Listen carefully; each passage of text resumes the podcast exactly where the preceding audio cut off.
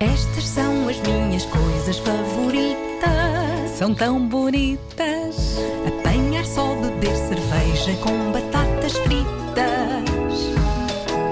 Ver gente a cair e também a rir as chuvas de verão. O abraço do meu cão. Estas são as minhas coisas favoritas. Pois são. Hoje, ouvir pessoas de quem gostamos usar expressões nossas. Olha, Tão específico, não é? Isto é muito. Isto- Demasiado É, específico. Mas eu acho isto muito bonito. mas Isto- é sinal que passam muito tempo juntos. Pode ser controverso, porque pode haver pessoas que não gostem de ouvir outras usar expressões suas, Aí apropriação. mas é uma das minhas coisas favoritas. E não tem só a ver com a pessoa com quem estamos envolvidos romanticamente, pode ser com amigos. A verdade é que quando pessoas convivem muito tempo, Uhum. é natural que comecem a apanhar expressões e maneirismos das pessoas com quem estão. Eu acho que nós aqui neste programa apanhamos facilmente Ah, coisas sim, uns dos olha, outros. o tão bom. E, e eu, acho, eu acho isso lindo. Eu acho isso lindo. E quando eu digo que é controverso é porque pode haver alguém que se sinta roubado das suas expressões, mas eh, no meu caso, se alguém apanha uma coisa minha, desde que não seja uma doença. É, é- é- para mim é ótimo. Eu ainda por cima eu tenho tanto tique de linguagem, valha-me Deus, mas eu, eu sinto um quentinho cá dentro quando isso acontece. Eu sinto que a amizade ou o amor chegaram a um ponto de simbiose. Dito isto, eu sou uma pessoa que usa demasiadas vezes a palavra, se é que isto é uma palavra, pá. Eu uso mais paz Também eu. no meu discurso do que Otelo Saraiva de Carvalho usava, pá.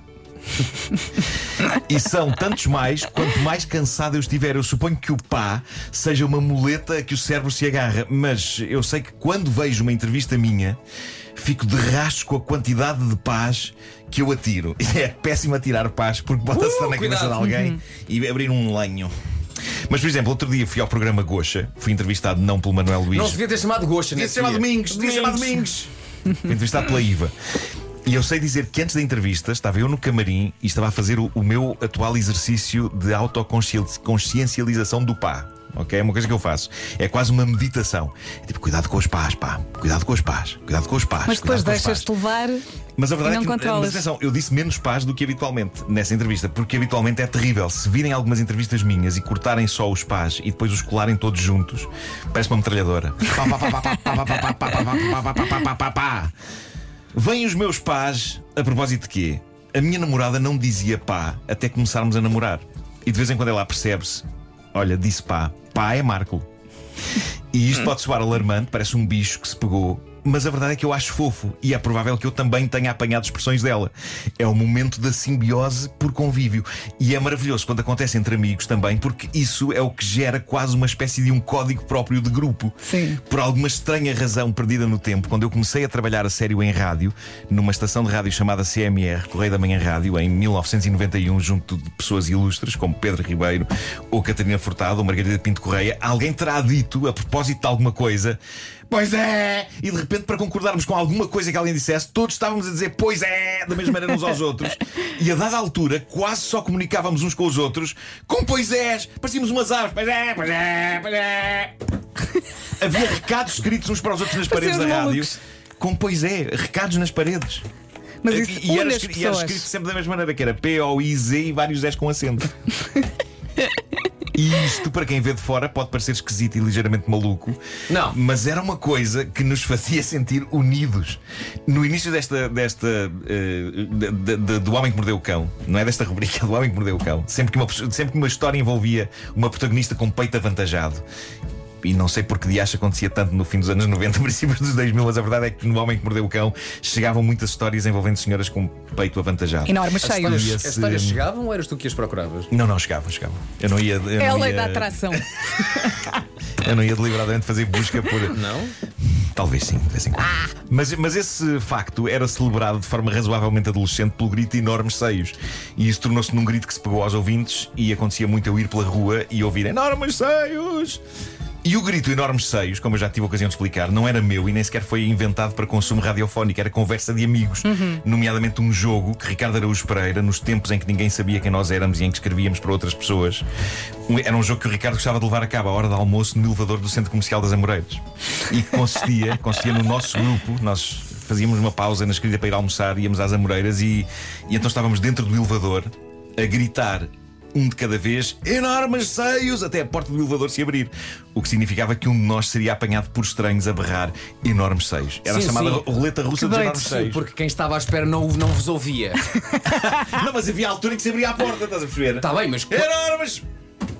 Mas a pessoa que está à espera do elevador, quando o elevador chega, antes da porta se abrir, se calhar já houve. A aproximar-se, não é? Cinco marmanjos. Enormes seios, enormes seios, enormes seios. Se calhar eh, houve pessoas que basaram. Mas de repente, fora desse contexto, estávamos todos a berrar enormes seios por tudo e por nada, mesmo quando não havia seios de qualquer dimensão, enormes ou diminutos à vista. Calhou foi na altura eu ser o único de nós que tinha um trabalho público e por isso levei os nossos enormes seios para a rádio.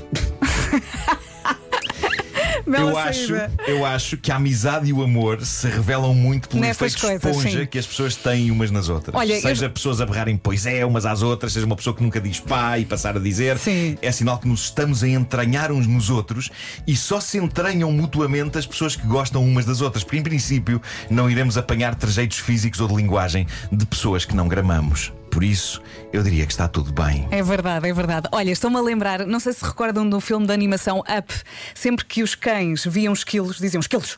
Sim, sim, e eu sim, com uma amiga, e recordo-me de fazermos isto em Amsterdão, sempre que víamos um cão, não um esquilo, dizíamos que esquilos, por causa do filme. Nós passávamos horas nisto e era tão bom. É verdade. Como tu dizes. Na verdade é tão bom, tão bom. Porque o, porque o B está suavizado, não é? É. Não é um B. O B é demasiado duro, é um V. Não, há uma coisa que o Marco faz muito e Isto foi um anúncio que eu ouvi na rádio eh, há muitos anos. há uma coisa que o Marco faz muito que é. E quem faz rádio acontece muito, que é quando estamos assim, fora da rádio, Sim. e há de repente há um silêncio que se apodera. Com quem faz rádio é aquela coisa, é, vamos combater a branca, não, não, Claro, não, não claro. pode estar silêncio.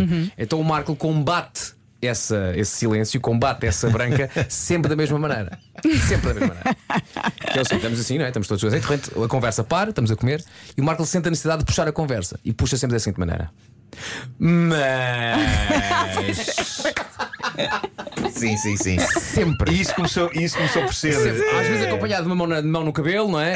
Mas é, é sempre. Está tudo calado, não, não tem que haver Mas- conversa e começa. Mas. Mas é o tipo de coisa que alguém vai pegar, alguém vai pegar Vai, a seguir. vai, alguém vai, vai pegar vai, a seguir e- vai. E, salvamos o silêncio. Há sempre alguém que Pois fala, é. não é? Aliás, por mim, hoje em dia, na canção Lúzita na Paixão, 12 pontos diz mal o mas.